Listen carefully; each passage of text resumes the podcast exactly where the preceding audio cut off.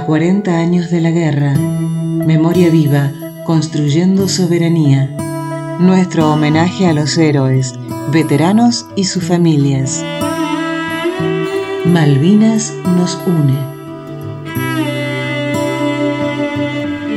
Malvinas nos une. Como cada año, abril se vive con mucha emoción en Malargüe, al sur de la provincia de Mendoza. Es el departamento más austral de la tierra mendocina y está atravesado por la mítica Ruta 40. Muchos excombatientes de Malvinas llegan a la ciudad para ser parte del evento Malvinas, Malargüe te recuerda, arriban con sus familias a un lugar donde no hay centro de veteranos de guerra y hay un solo excombatiente.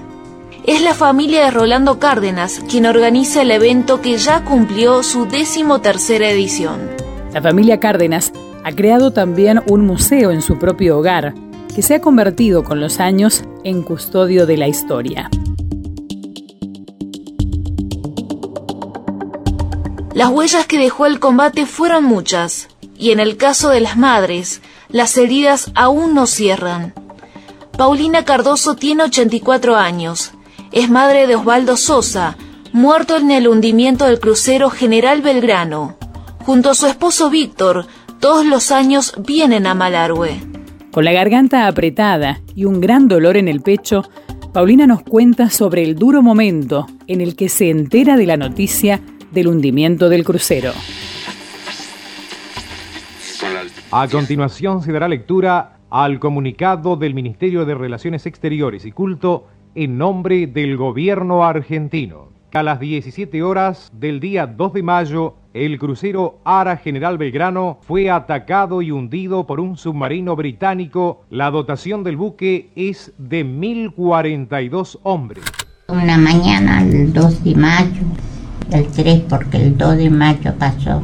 Yo veía la, la noticia, pero nunca se nombró el crucero. Y el 3 de la mañana, cuando salgo a, sacar la basura, me dice el vecino, Pauli, ¿qué sabe de Osvaldo? Entonces le digo, no sé nada, chico, de él. Me miro los noticiosos, crónica, pero no sé. Dice, ¿cómo no sabe que lo hundieron? Sí, me dijo. Sí, Pauli, dice, pero hay sobrevivientes. Me fui adentro, yo estaba limpiando el comedor y en un descuido, no sé cómo, estaba solito, los chicos estaban todos en el colegio, me quedé dura. No sabía dónde estaba, quién era. Además, con el dolor de haber perdido un hijo, Paulina nos describe sus sentimientos al mirar una fotografía de él en su hogar donde aún se extraña su presencia. Cuando yo le escribí la última carta que él me escribió, me dijo, yo le contaba, yo vivía enfrente del ejército, me cruzaba la tarde, iba y veía cómo le llevaban a los chicos de 15, 16 años. Entonces le conté que yo iba y lloraba y veía, me dice, Paula, dice, lo único que te voy a pedir es que nunca llores, Paulina es fuerte, pero frágil a la vez, con las marcas de los años en su rostro y el paso cansado. Toma una silla de las tantas que hay en el polideportivo para el evento malvinero. Se sienta, me agarra la mano con cariño y relata cómo es que ella convirtió el dolor en lucha, consiguiendo crear el cementerio de Darwin y que allí flameara por primera vez la bandera argentina. Siempre dije los chicos no tenían un cementerio como la gente.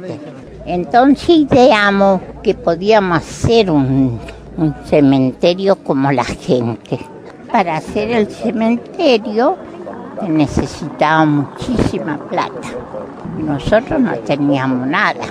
Vendimos estampillas del crucero. Fuimos a los ejércitos a que si nos daban 20 pesos, 20 centavos, no sé cuánto era en aquel entonces, por mes del sueldo. Logramos. Después nos faltaba plata. Entonces se ideó para sacar este, en las canchas de fútbol. Yo estuve tres años a cargo de las canchas de la mañana, los sábados, a la tarde, a la noche. Bueno, seguimos insistiendo hasta que nos hicimos Robin Clifton, el embajador de inglés, se hizo amigo, no sé cómo se metió en la comisión y nos citó en la embajada. Él nos ayudó muchísimo y dijo que iba a presentarnos un amigo que está dispuesto a ayudarnos. Un día el, embajador le citaron a la comisión, entonces le dijo, yo sé, dice que ustedes quieren hacer el cementerio en Malvinas. Bueno, dice, yo le voy a ayudar. Yo le voy a presentar un amigo que le quieren ayudar. ¿Quién era? El dueño de, Aeropuerto 2000 de acá de Seiza. Entonces le dijo, yo sé que ustedes están desesperados para hacer el cementerio. Yo le puedo ayudar. Ustedes tienen un, un precio, un presupuesto. Y como mi marido era el más que sabía, le dijo, sí, tenemos tres presupuestos. Y dice, ¿cuál de ellos le parece? Y el Víctor le dio el más bajo. Entonces le dijo, bueno, está bien, yo le voy a ayudar, le dijo, pero con una condición, le dijo. Yo le doy toda la plata, pero la plata la gobierno yo. Ustedes eligen el modelo, van a tener. ¿Sabe dónde se hizo el cementerio de Malvina? Todas las bases, la cruz, todo en Ezeiza. Venimos desde hace muchos años recordando la valentía de los excombatientes y los caídos en combate, reconociendo su entrega por la patria. Pero ¿qué hay de esas mujeres que olvidó la historia? Que con incertidumbre, amor y esperanza aguardaban en sus casas novedades de sus hijos, esperando que pronto regresaran. Luego de la guerra, familias enteras quedaron destruidas. Necesitaban reconocer tumbas anónimas, héroes sin nombre. Sumergidas en la soledad, al dolor profundo, lo transformaron en lucha. Paulina con sus 84 años logró junto a otras mujeres luchadoras que el cementerio de Darwin sea una realidad, que se pudieran identificar los cuerpos y hacerlos corresponder con sus identidades, que la bandera argentina flameara en suelo austral en honor a los caídos. Territorio austral que todos algún día soñamos recuperar. Ella es una de esas mujeres que pusieron el cuerpo y el corazón en la causa Malvinas.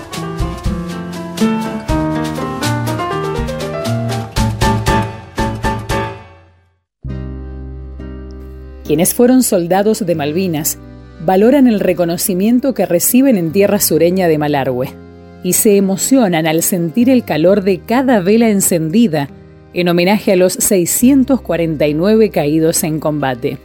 Familias enteras se suman a la vigilia renovando el compromiso de seguir luchando por la recuperación de las islas. LP19, Radio Nacional Malargüe, presenta Malvinas, Clamor de Gloria, un programa que recorre los 74 días en que nuestros soldados defendieron con honor las Islas Malvinas, el durante y el después del conflicto, con relatos de sus protagonistas, hechos reales y documentados. Malvinas, Clamor de Gloria. Hola, hola, hola, ¿cómo le va queridos amigos? ¿Cómo están todos ustedes? Bienvenidos, soy Rolando Cárdenas y estará junto a cada uno de ustedes hasta la hora 16 desde aquí desde el estudio mayor de LB19 en Radio Nacional Malaru. Bien amigos, gracias por estar allí donde quiera que se encuentren. Hoy un programa como lo hacemos ya desde hace 17 años atrás, tratando de entrevistar a cada uno de nuestros veteranos de guerra, familiares y todos aquellos civiles también que por una razón u otra estuvieron vinculados a, lo que sucedió allí en 1982 en Malvinas. Este año, durante los homenajes, surgió la propuesta de declarar a Malargüe como la capital provincial de la vigilia malvinera. Malvinas, clamor de gloria, Así se llama el espacio radial que desde LB19 Radio Nacional Malargüe se emite cada lunes hace ya 17 años. Los excombatientes sienten que desde ese espacio de radio se los reconoce todo el año y no solo los 2 de abril. Venimos acá porque desgraciadamente nos tratan tan mal ustedes que tenemos que venir sí o sí. La, capital de la vigilia en Mendoza, porque Malargüe es el único departamento de la provincia que a nosotros nos considera los 365 días al año, no el 2 de abril nada más, como en todo el resto de la provincia. La capital provincial de la vigilia tiene que ser en Recordar y nunca olvidar que las islas son nuestras. Por siempre las Malvinas serán, argentinas. Serán argentinas. Al sureste de la vida, esperando en alta mar, conversaban dos amigas, Gran Malvina y Soledad.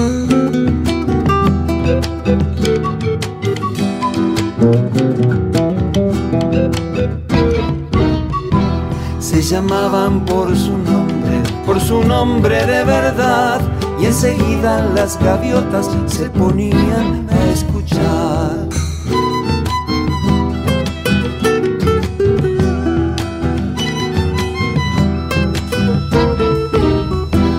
Se miraban de reojo, parecían sonreír cuando el viento les contaba el futuro por venir. Hay un hilo que nos une, el que mire lo verá.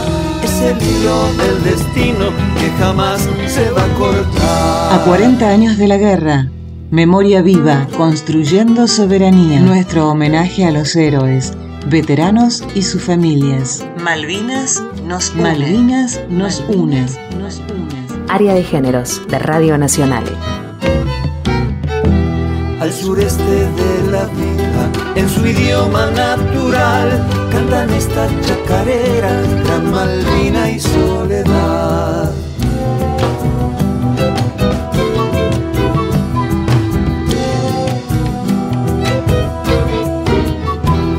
Comprendo bien su canto, aunque estoy lejos de allí, las conozco desde siempre, desde el día en que nací.